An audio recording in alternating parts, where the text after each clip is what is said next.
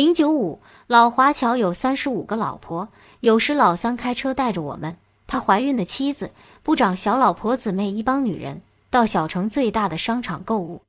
说是商场，其实就是简陋的铁皮棚货摊，摩肩接踵的混杂经营食品、衣物、农作物、日用品，还产品的集散地。小老婆姊妹俩在珠宝档大把花钱，狂买货真价实的黄金宝石首饰，兴奋不已。我和青子却觉得无趣、无聊、无奈，巴不得脱离集体自由行动。说实话，这种家属的日子我们不情愿过。昨天赵部长带着他的女眷走了，我和青子的沾光结束了。所谓沾光，也就是以佤邦高官家眷身份，跟着赵部长及他的小老婆参加当地的政府官员以及部长一些朋友的宴请，纯属混吃混喝。此类场合，我们只能低头吃喝。抬头傻笑，没有发挥余地。有时也见到站长，远远相望，瞬间闪逝，若有所失。部长及家眷走后，老三和他的妻子没有精力陪我们了。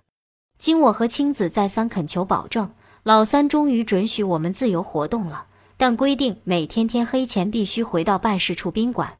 遵照老三要求，我们不穿牛仔、摄影背心等有媒体之嫌的服装。但也不再穿不合体的傣族服装。这天，我换上淡雅的白底嫩绿圆点松身裙，用白色蝴蝶结系起披肩长发，脚蹬白皮脚花坡底凉鞋，潇洒飘逸。青子打趣我有点上世纪八十年代台湾大学校花的感觉，让我好一阵得意。青子把相机藏到漂亮的彩丝锦包里，黑白点吊带撒脚裤裙，一方红色丝巾披肩，隐约遮住白皙的颈背手臂，足下高跟水晶拖鞋，像个矫情可爱的小女人。初夏的巨城躺在慵懒的阳光下，虽热，却有清风拂过，像母亲的爱，让人舒服的有点心颤。我们自由自在地走在小城静僻的街上，鞋跟惬意地打在青石板路面。发出轻巧欢畅的声响。我们的目的地是巨城的有名福天楼中国酒楼，不仅因它是小城政要人物聚集交际的场所，这一点吸引着我们，还有它的老板，那个慈祥健谈的老华侨，是我们云南老乡，与我们很投缘，表示随时欢迎我们。当然，我还有个隐秘的愿望，想碰到一个人，这个非常要命的人 ——W 号情报站长。我第一次见到他，就是在福天楼。气色强旺的陆老板，饱经风霜的长方脸，眼睛下方两个眼袋，看得出是一个很有阅历的男人。他见到我们，惊喜的睁大眼，洪亮嗓门：“我都认不出你们了，以为什么地方来了两个漂亮小姐。”哈，看见你们，我的眼睛就像吃了冰淇淋一样舒服。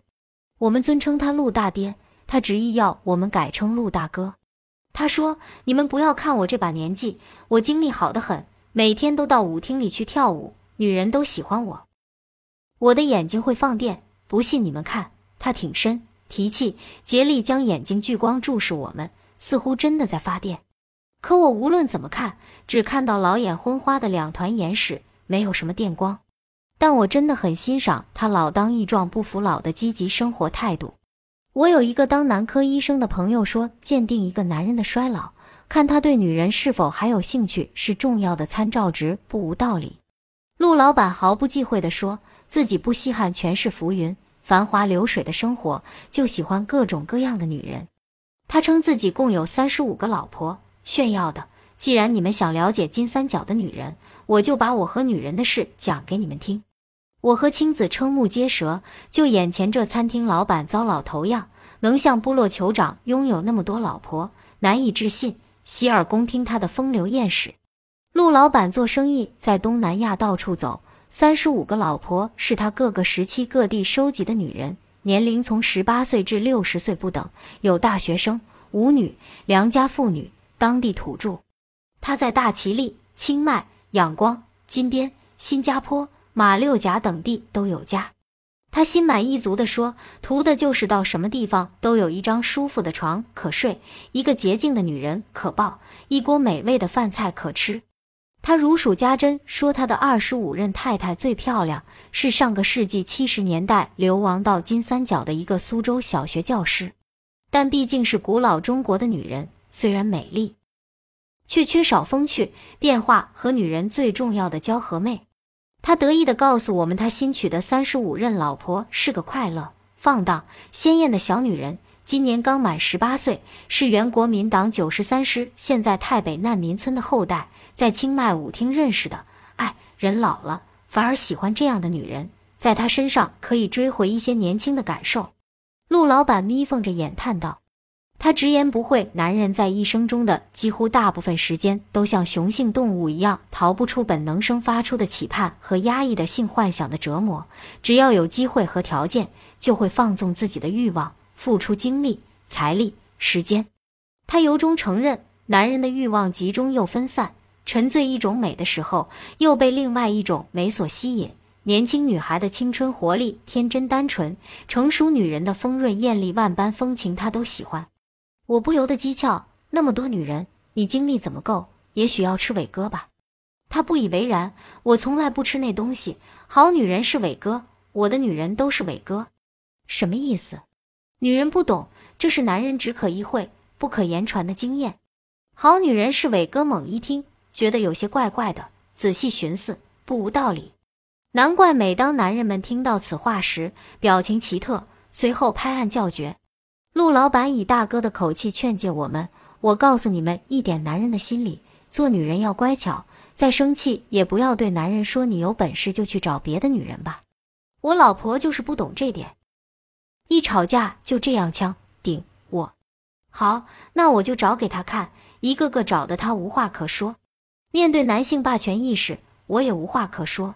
在这个男人的世界，女性的地位微不足道，男人是上好的瓷瓶。”女人是顺手拈来的小花，可有可无，插着不会喧宾夺主，扔掉也无损瓷瓶的可观和完整。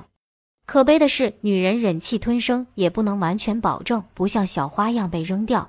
女性勉力巩固自己在家庭中的地位，牺牲尊严，小心翼翼地取悦男子，也不一定能避免始乱终弃的潜在危机。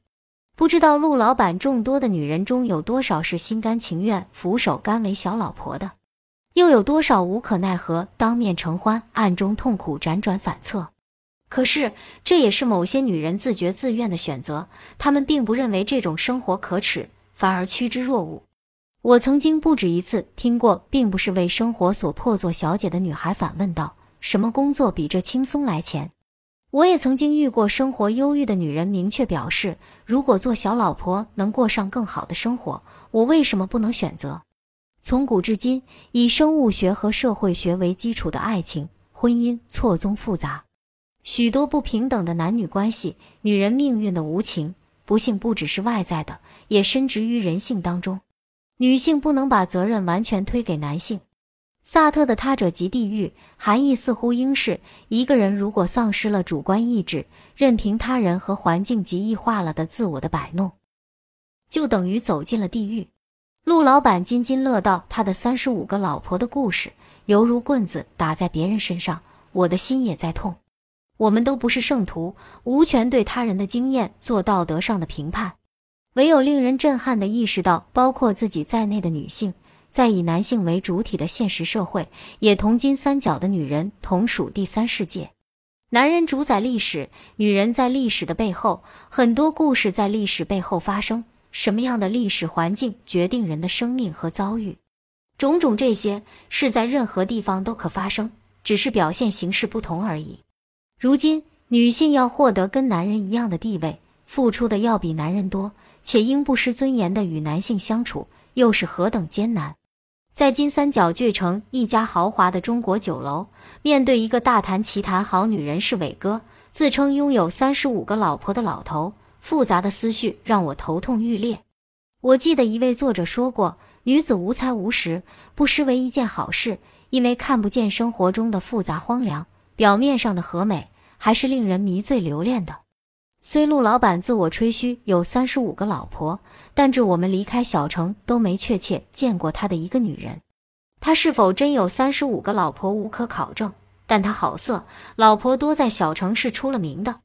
我估计他的老婆大部分是露水夫妻，其中也有他对女人的幻想所虚构。无论陆老板有没有三十五个老婆，但如他说，在此法律虽然规定一夫一妻，但是男人只要有能力，没有谁会来管你娶几个老婆。如是当地的百夷女人什么的，很便宜，一辆车，一套屋，他就跟你了。如是华人就很贵，像你们俩一定要求很高吧？探寻的口气。我有老公孩子，小鼠是单身，问他需要什么条件。青子恶作剧把我推出，我踢青子一脚，他逗趣做个三十六姨太，衣食无忧，在小城写写闲文章，未尝不可。我还可以到你这儿度假，姑娘，如果你愿意的话，我在龙洞湖边给你买一幢漂亮的别墅。陆老板认真又似开玩笑，我莞尔一笑，一笑了之。陆老板虽然好色，但心地善良，待人直爽诚恳，对我和青子很好。每次我们到酒楼，他就到餐桌陪我们，并坚持不要我们埋单，以致坐在吧台的一个不知是他女儿还是他老婆三十多岁的黄脸女人见我们就满脸不快。其实小城消费水平不高，两人一顿饭不过人民币十多元。我和青子到福天楼，实质并不为蹭吃。最近老三说与司令的大哥联系不上，一时半会儿不可能送我们到大齐力。不知是托辞还是真有困难，或许两者都有。我们到酒楼，想借其信息流通之优势，打探缅泰边境最新情况，伺机行事。陆老板每次见到我们，都关切地提醒要注意安全。他说，巨城很小，来个生人，全城都知道。去年有一个无身份的中国女子被当地警察局抓了，丢到牢里，饱受折磨。当地华侨同乡会和他费了很大的劲，才将这个女子保了出来。不过，你们是与国际考察团一路来的，又有佤邦的保护，大摇大摆、花枝招展走在街上，没有身份谁敢啊？其实身份问题是我和青子的软肋，我们身穿合法的护照签证，却是非法入境者。但我们借助考察团顺风车的优势和佤邦的庇护，在景栋若无其事的招摇过市，反为自己增添了神秘的保护。自夸的说是智慧胆量兼而有之，他又神秘兮兮的说：“W 站长对你们特别关心，每次到这儿用餐时都打听你们，并要我好好关照你们。他在缅北权力大得很，其实不用他说，我也会帮你们的，老乡嘛。”他一提到 W 站长。我不由得脸热心跳，怎么我们到酒楼就碰不上他？